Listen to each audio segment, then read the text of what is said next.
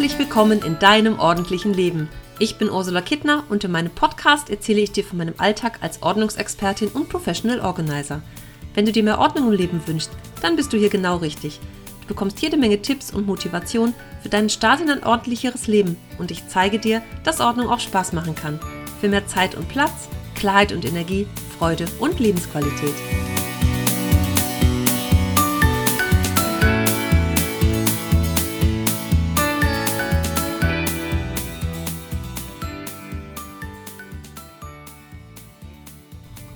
Heute geht es um das Thema Ordnungscoach.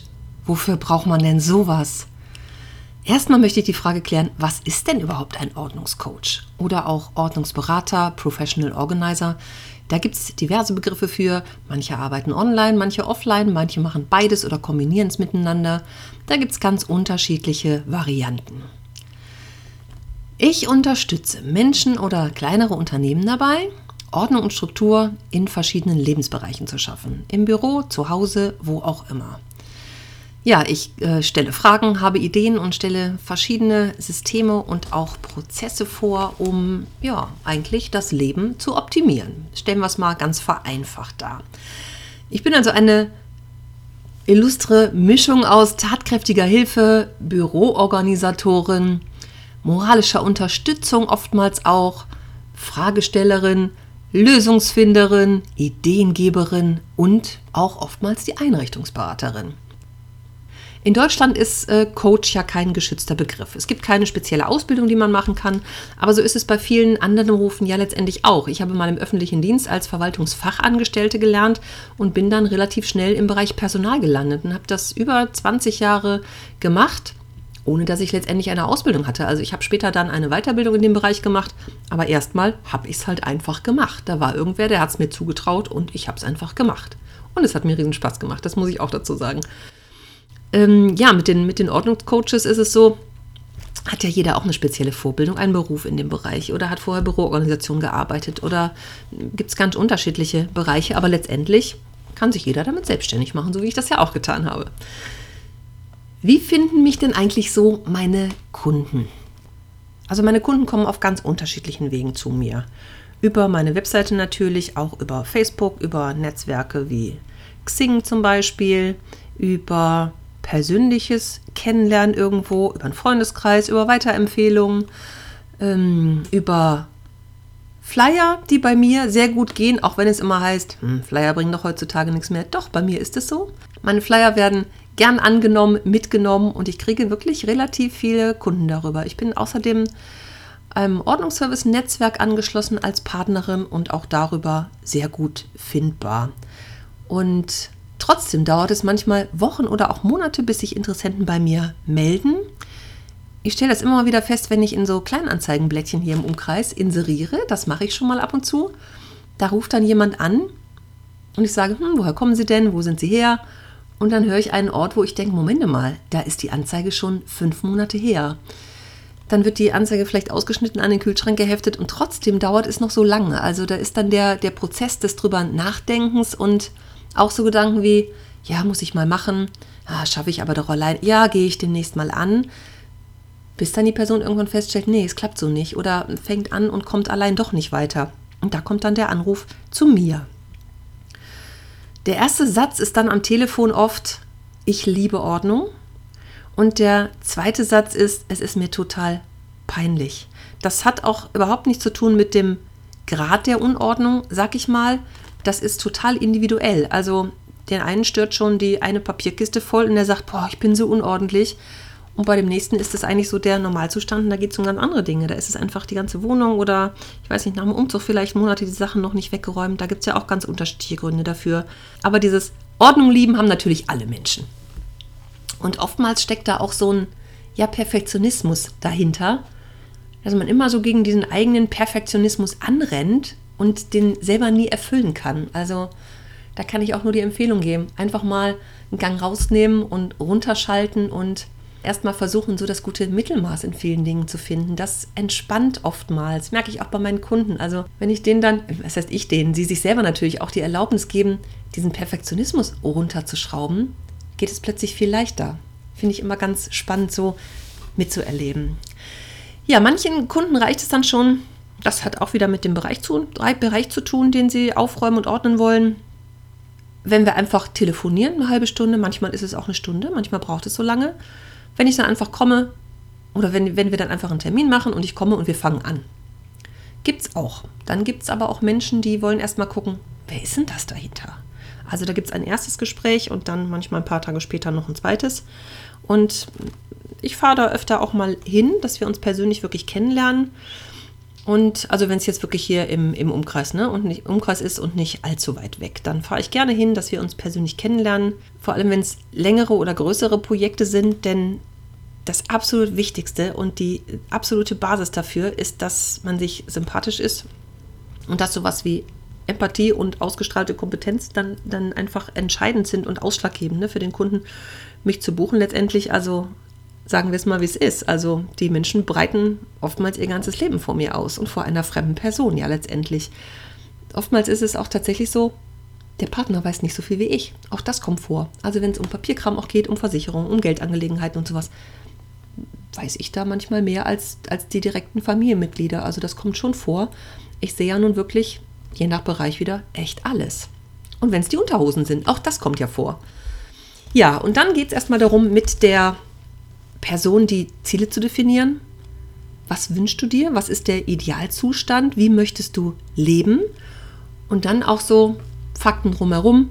Wie viel Zeit hast du? Wie schnell soll es gehen? Hm, machen wir es am Wochenende mal? Die Termine sind natürlich heiß begehrt. Oder geht es auch in der Woche? Möchtest du das vielleicht in deinem Urlaub machen? Einfach mal ins, als Projekt ein paar Tage lang oder auch eine ganze Woche? Oder ja, natürlich ist der Preis auch entscheidend. Da sind die Preise auch sehr unterschiedlich. Also so in Deutschland verteilt gibt es welche, die arbeiten für 35 Euro, andere für 100. Also das ist so sehr die Preisspanne und ja, das ist eigentlich ziemlich individuell nach Region und auch eben nach der Tätigkeit oder Ausbildung, die manche Menschen so haben. Das ist ganz unterschiedlich. Und ich verschaffe mir dann erstmal selbst so einen Eindruck von den Dingen. Ich mache gerne Hausbesichtigung. Ich liebe es. Also wirklich zu gucken, wie lebt der Mensch und damit eigentlich schon zu erkennen, wo sind denn so die Probleme? Ich lasse mir natürlich viel erzählen, während wir so durchs Haus gehen, stelle auch zwischendurch Fragen. Ich mache auch mal die Schränke auf, um zu gucken, wie es da drin so aussieht.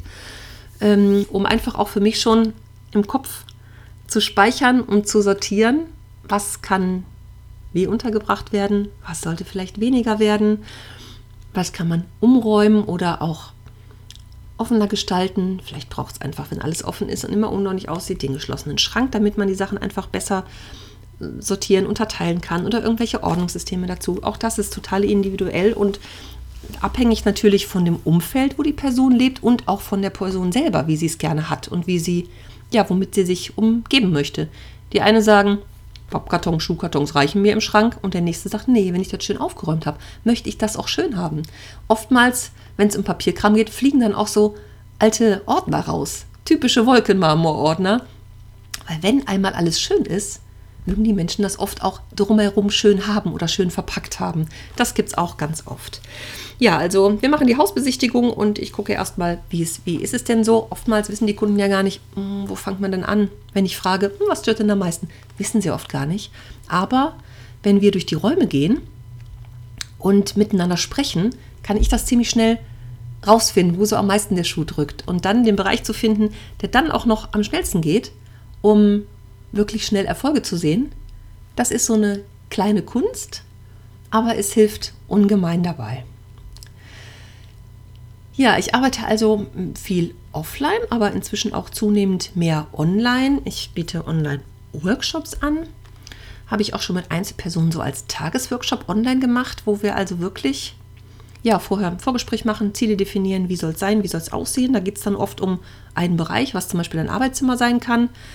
Dann lasse ich mir vorher Fotos zeigen oder auch schicken und dann treffen wir uns den ganzen Tag online bei Skype oder Zoom oder welcher Plattform auch immer und fangen wirklich an. Fangen an aufzuräumen und auszumisten und miteinander zu sprechen, dass die Person auch für sich ja so den Weg findet, wie es denn am leichtesten jetzt und am einfachsten gehen kann. Und manchmal geht es auch über mehrere Termine, dass ich dann zwischendurch wirklich Hausaufgaben auch gebe oder wir zusammen einfach auch besprechen, wie kann es jetzt alleine für dich weitergehen dass die Aufgaben und Tätigkeiten auch bis zum nächsten Mal erledigt sind. Also dass es auch zeitlich in deinen Alltag passt oder alle möglichen Dinge. Und du kannst natürlich jederzeit zwischendurch auch Feedback bekommen, wenn du nicht weiterkommst. Ich motiviere dich gerne und unterstütze dich mit den richtigen Fragen, gebe dir Tipps an die Hand oder mache Vorschläge, habe verschiedene Ideen. Also das ist genauso, als würden wir offline miteinander arbeiten. Ne? Manchmal ist es auch kombiniert, dass es erstmal einen so einen richtigen Ordnungstag gibt, wo wir auch Ziele definieren für die nächsten Wochen. Da gibt es so wöchentliche Check-in-Gespräche, um zu gucken, wo stehst du, wie weit bist du, wo kann ich helfen, unterstützen, was brauchst du vielleicht noch, um besser voranzukommen. Und dann gibt es noch einmal so einen Abschlusstermin am Ende, wo wir nochmal zusammen und gemeinschaftlich optimieren. Und ob das dann einfach nur ein überquellender Schreibtisch ist oder einzelne Zimmer, Bereiche, eine ganze Küche, die umorganisiert werden soll, das ist eigentlich total egal. Das lässt sich auf alles anwenden. Ja, was gibt es denn jetzt eigentlich für Gründe, Ordnung zu schaffen? Also manche Menschen leben einfach so, wie sie leben, stören sich überhaupt nicht dran, ist oftmals auch bei Partnern ein großes Problem, wenn der eine sehr ordentlich ist oder sich Ordnung mehr wünscht und der andere einfach sagt, ich lebe doch gut so, wie ich lebe. Also es ist schon manchmal echt schwierig, auch so im Zusammenleben. Aber Unordnung macht ja in erster Linie auch saft- und kraftlos, sag ich mal. Also wenn da dazu kommt, dass wir gerne auch Sachen verschieben, auf Schieberitis, ne? Also wird es von einem auf den anderen Tag verschoben, das nervt irgendwann und vieles hält uns auch in der Vergangenheit fest. Also wenn der Platz, den wir so zur Verfügung haben, und ich höre das ganz oft, oh, ich habe zu wenig Platz und ich denke immer, nee, zu viel Sachen. also, dass man eigentlich schon den Überblick verliert, was man denn eigentlich alles so hat. Und ja, wenn man so vollgestopft lebt, gibt es oftmals auch einfach ja keinen Raum, um kreative Ideen zu haben oder in die Zukunft zu blicken oder sowas, weil eigentlich die Vergangenheit einen so festzieht, festhält. Das manchmal ist es wie so Gummibänder, die an den Personen ziehen und die einfach nicht so vorankommen, weil dieses alte erstmal erledigt werden will. Und oftmals gibt es natürlich auch Streit in der Familie. Das ist wirklich ganz oft ein Grund, wie ich eben schon gesagt habe. Also unter Partnern oder selbst wenn es im Büro ist, unter Kollegen, da ist der eine total chaotisch und der nächste ist ordentlich, findet aber nichts wieder. Also das bietet schon echt ja, großes Streitpotenzial, wenn man einfach so keinen, keinen Überblick mehr hat. Und natürlich auch im Privatbereich erhöht es ja auch den Aufwand, Ordnung zu halten oder zu putzen. Wenn irgendwie überall was rumsteht, ne, lässt sich das nicht so einfach putzen, ob das nun in der Küche die Arbeitsplatte ist oder ja auch auf Fensterbecken oder in Regalen, wie ich immer so sage, Stürmchen rumstehen oder der alte Trockenblumenstrauß, der ewig vor sich hin krümelt. Das ist natürlich ja einfach so vom Putzen und Sauberhalten macht es das einfach schwieriger. Und wie ich immer sage, jedes Ding, was du hast, kostet Energie, es kostet Zeit, wenn du es beiseite schieben musst. Es will gehegt und gepflegt werden letztendlich. Also selbst der Trockenblumenstrauß will irgendwann mal abgestaubt werden. Ne? Oder die Kerzenständer, die offen stehen oder sowas. Das macht alles, ja, es macht Arbeit. Und kann natürlich im Extremfall auch echt ein Gesundheitsrisiko darstellen. Also wer jetzt mit Stauballergien oder sowas zu tun hat zum Beispiel. Oder Schimmel kommt auch ab und zu vor. Lange gelagerte Lebensmittel können irgendwann mal Lebensmittelmotten haben. Also das passiert schon ab und zu mal. Passiert mir selten, aber kommt ab und zu wirklich auch schon mal vor. Ich hatte auch mal einen Kunden, der beim Arzt war schon, weil er so Lungenprobleme hatte. Und während wir zusammen arbeiteten, merkte der plötzlich, dass er wieder besser Luft kriegt.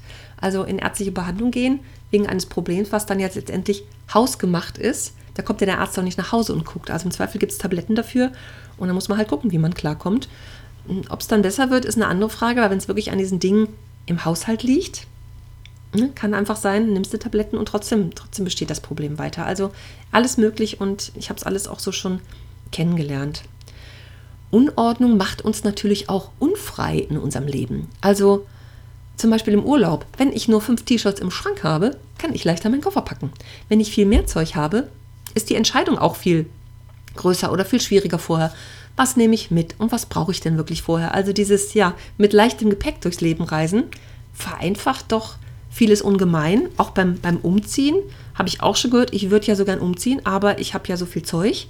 Also da steht erstmals oft ja davor, die Unordnung zu beseitigen, was diese riesengroße Hürde ist, bevor eigentlich so der Traum in, der, in, Erfüllung gehen kann, weil ich mir zum Beispiel eine Wohnung mit einem Balkon wünsche oder keine Ahnung, ein Haus mit Garten oder was auch immer.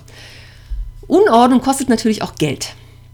Zum Beispiel die angemietete Garage, um alte Zeitschriften zu horten oder einfach Trödeldinge zu sammeln, die vielleicht irgendwann mal die Kinder noch gebrauchen können.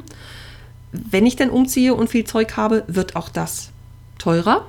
Ich brauche mehr Schränke, Regale und Vorratsbehälter, um die ganzen Dinge unterzubringen. Und auch das erlebe ich oft, dass so Ordnungssysteme gekauft werden, gerade wenn die bei irgendwelchen Discountern wieder im Angebot sind. Die werden halt gekauft und dann liegen sie da rum. Und ja, also die Unordnung und diese Ordnungssysteme passen nicht zusammen. Also die Person schafft es nicht, die dann auch zusammenzubringen. Das ist nur so ein verzweifelter Versuch, Ordnung in die Unordnung zu bringen, der aber alleine dann auch nicht gelingt. Ganz oft begegnen mir abgelaufene Lebensmittel. Ich war bei einer Kundin, die hatte unfassbar viele Bio-Sachen und wirklich teure Lebensmittel. Wir haben alles weggeschmissen, weil es nicht mehr gut war, weil kleine Tierchen drin rumliefen. Also auch das kommt durchaus vor. Und die Dinge zum Beispiel, die ich doppelt kaufe, auch das kommt ja vor. Der dreifache Tesafilm-Abroller oder was auch immer, also was man so in doppelt und dreifacher Ausfertigung in den Wohnungen oftmals auch findet. Und dann gibt es natürlich oftmals sowas wie Mahngebühren, böse gelbe Briefumschläge, die mir ganz oft irgendwo begegnen, wenn es um Papierkram geht, weil einfach Rechnungen nicht bezahlt werden. Wenn ich sie nicht wiederfinde, kann ich sie nicht bezahlen. Ne? Oder sowas wie Fristen versäumen oder so. Auch das kommt, kommt ganz schön oft vor. Jetzt möchte ich einfach mal kurz zusammenfassen. Es gibt echt einige gute Gründe, einen Ordnungscoach zu engagieren. Zum Beispiel lassen sich zu zweit aufgeschobene Dinge viel besser angehen. Ich animiere dich dazu, nämlich dran zu bleiben. Also oftmals höre ich das, oh, wenn ich das jetzt alleine gemacht hätte, hätte ich doch nach einer Stunde schon aufgehört. Genau. Immer dann, wenn es ein bisschen schwierig wird, gebe ich auch gerne nochmal den Anschub. Gemeinsam sind wir stark, würde ich es jetzt einfach mal formulieren. Ähm, wenn du mit mir einen Termin machst, dann hast du diesen Termin im Kalender stehen und dann gibt es auch kein Drücken mehr. Dieses Aufschieberitis, ne, Prokrastinieren, heißt das Zauberwort dafür, Geht ganz vielen Menschen so. Also wirklich, ja, mache ich morgen, mache ich morgen, mache ich, wenn ich frei habe, wenn ich Urlaub habe. Ich müsste mal. Also das drückt ja echt oft auf den Schultern, auch im wahrsten Sinne des Wortes, dieses, ich muss das endlich mal erledigen. Also da hilft ein konkreter Termin und dann wird die Idee auch echt in die Tat umgesetzt.